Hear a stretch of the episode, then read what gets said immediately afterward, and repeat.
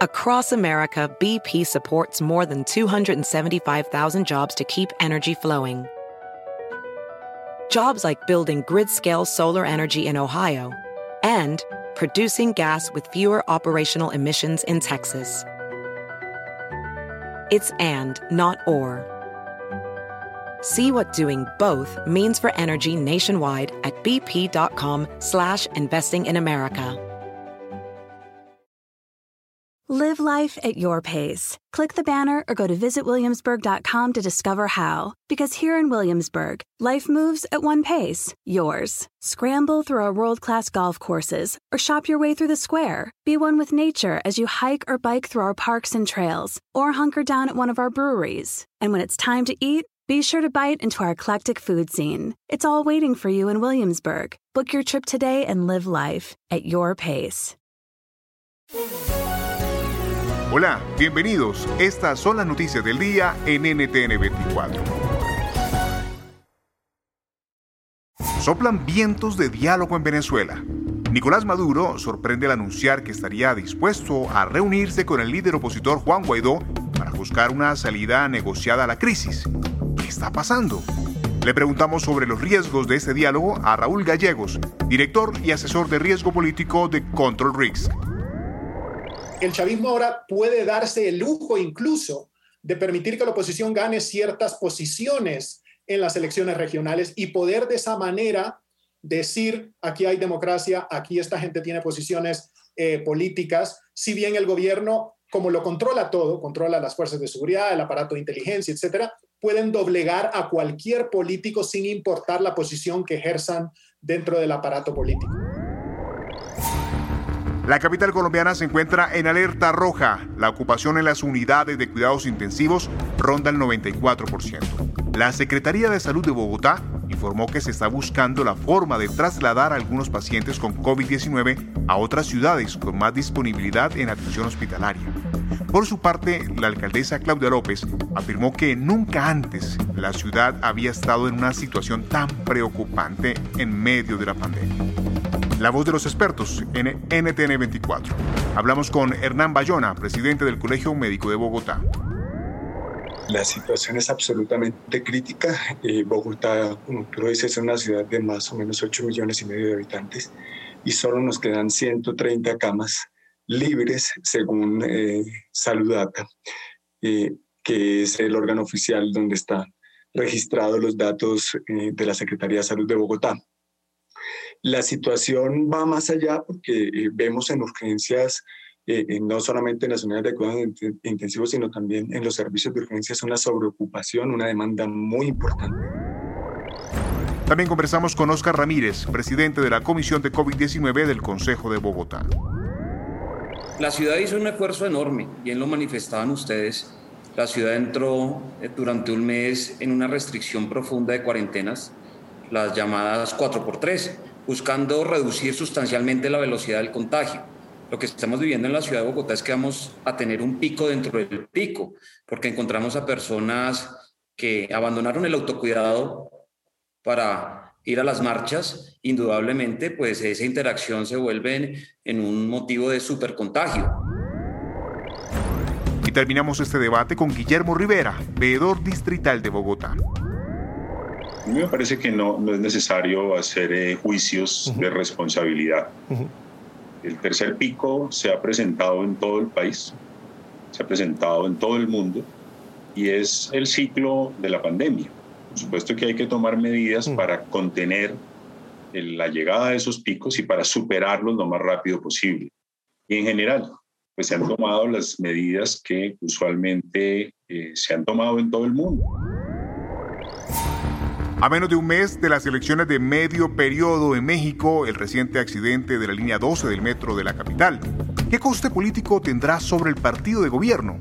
Analizamos el descontento social y la posible erosión con Yomara Guerra, doctora en gobierno comparado y maestra en estudios latinoamericanos por la Universidad de Georgetown.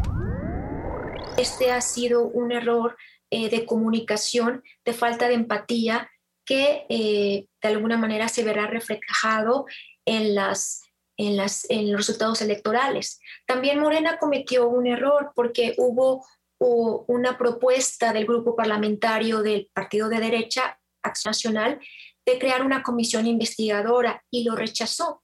Y esto pudo haber eh, dado oportunidad a una transparencia para que los expertos junto con los legisladores discutieran las cuestiones técnicas eh, que afectaron eh, la línea 12 del, del, metro y sin embargo se negaron para evitar una batalla política. Eh, la ciudadanía tiene memoria y estas dos omisiones van a tener un costo político en Morena, al menos a nivel local eh, yo considero que será evidente. Abril rompe nuevamente los récords de cruces en la frontera sur de Estados Unidos. 178 mil personas intentaron llegar a la Unión Americana desde México. Se trata de la cifra más alta en dos décadas. ¿Se salió de control la situación? Responde Alfonso Fernández, periodista corresponsal de la agencia EFE en Washington. El problema que estamos viendo aquí es que el plan diseñado por Biden fue el mismo plan que Biden eh, encabezó cuando era vicepresidente con Obama, que es el planteamiento de hay que invertir en el Triángulo Norte, hay que luchar contra la corrupción, pero esto durante los años de Biden vimos que no se logró y la gente que está escapando de Centroamérica, hay que recordarlo, lo hace porque está escapando de la violencia, escapando del hambre y ahí no hay política eh, que seguir. La gente que huye no está esperando a ver quién está en la Casa Blanca, si está Biden, si está Trump, si está Obama saliendo porque no le queda más remedio, ¿no? Y yo creo que aquí lo que vemos es una falta de, ideas concretas acerca de cómo se puede eh, solucionar este problema. Y luego estamos viendo que en la propia región de Centroamérica eh, se está plantando cara, en cierto sentido, a la administración Biden. Nueva polémica en Hollywood, la falta de diversidad racial y acusaciones de malas prácticas en la Asociación de la Prensa Extranjera de Hollywood, organiza los Globos de Oro, ponen en riesgo la ceremonia del año que viene y fuerzan cambios en la entidad. ¿Serán suficientes los cambios para recuperar el prestigio perdido? Lo explica Javier Romualdo, corresponsal en Los Ángeles de la agencia EFE. Yo creo que esta decisión eh, beneficia a los Oscar. En cierto sentido, los Oscar han trabajado mucho por aumentar la diversidad. Recordamos que pasaron de un lema que era Oscars so white, los Oscars son demasiado blancos, a Oscars eh, so woke, los Oscars son demasiado activistas. Em, y además, eh, la última ceremonia fue muy criticada por, bueno, por diversos cambios. Eh, sus audiencias estaban bajando muchísimo. El hecho de no competir con los Globos de Oro y al mismo tiempo, como de haber hecho los deberes antes de tiempo, yo creo que va a beneficiar a los Oscar como la gran gala de premios de, la temporada de galardones de Hollywood. Te gustó este podcast, puedes buscar más de nuestro contenido en nuestra página web www.ntn24.com. En NTN24 tenemos una red de corresponsales en las Américas que nos permite tener acceso de primera mano a toda la información y hacer análisis sobre los eventos más importantes de la región. Qué gusto estar con ustedes. Yo soy Hugo Vecino, en Twitter, arroba Hugo Vecino. En el podcast de NTN24 te informamos y te acompañamos. BP added more than $70 billion to the U.S. economy in 2022 by making investments from coast to coast. Investments like building charging hubs for fleets of electric buses in California and starting up new infrastructure in the Gulf of Mexico. It's and, not or. See what doing both means for energy nationwide at bp.com slash investing in America.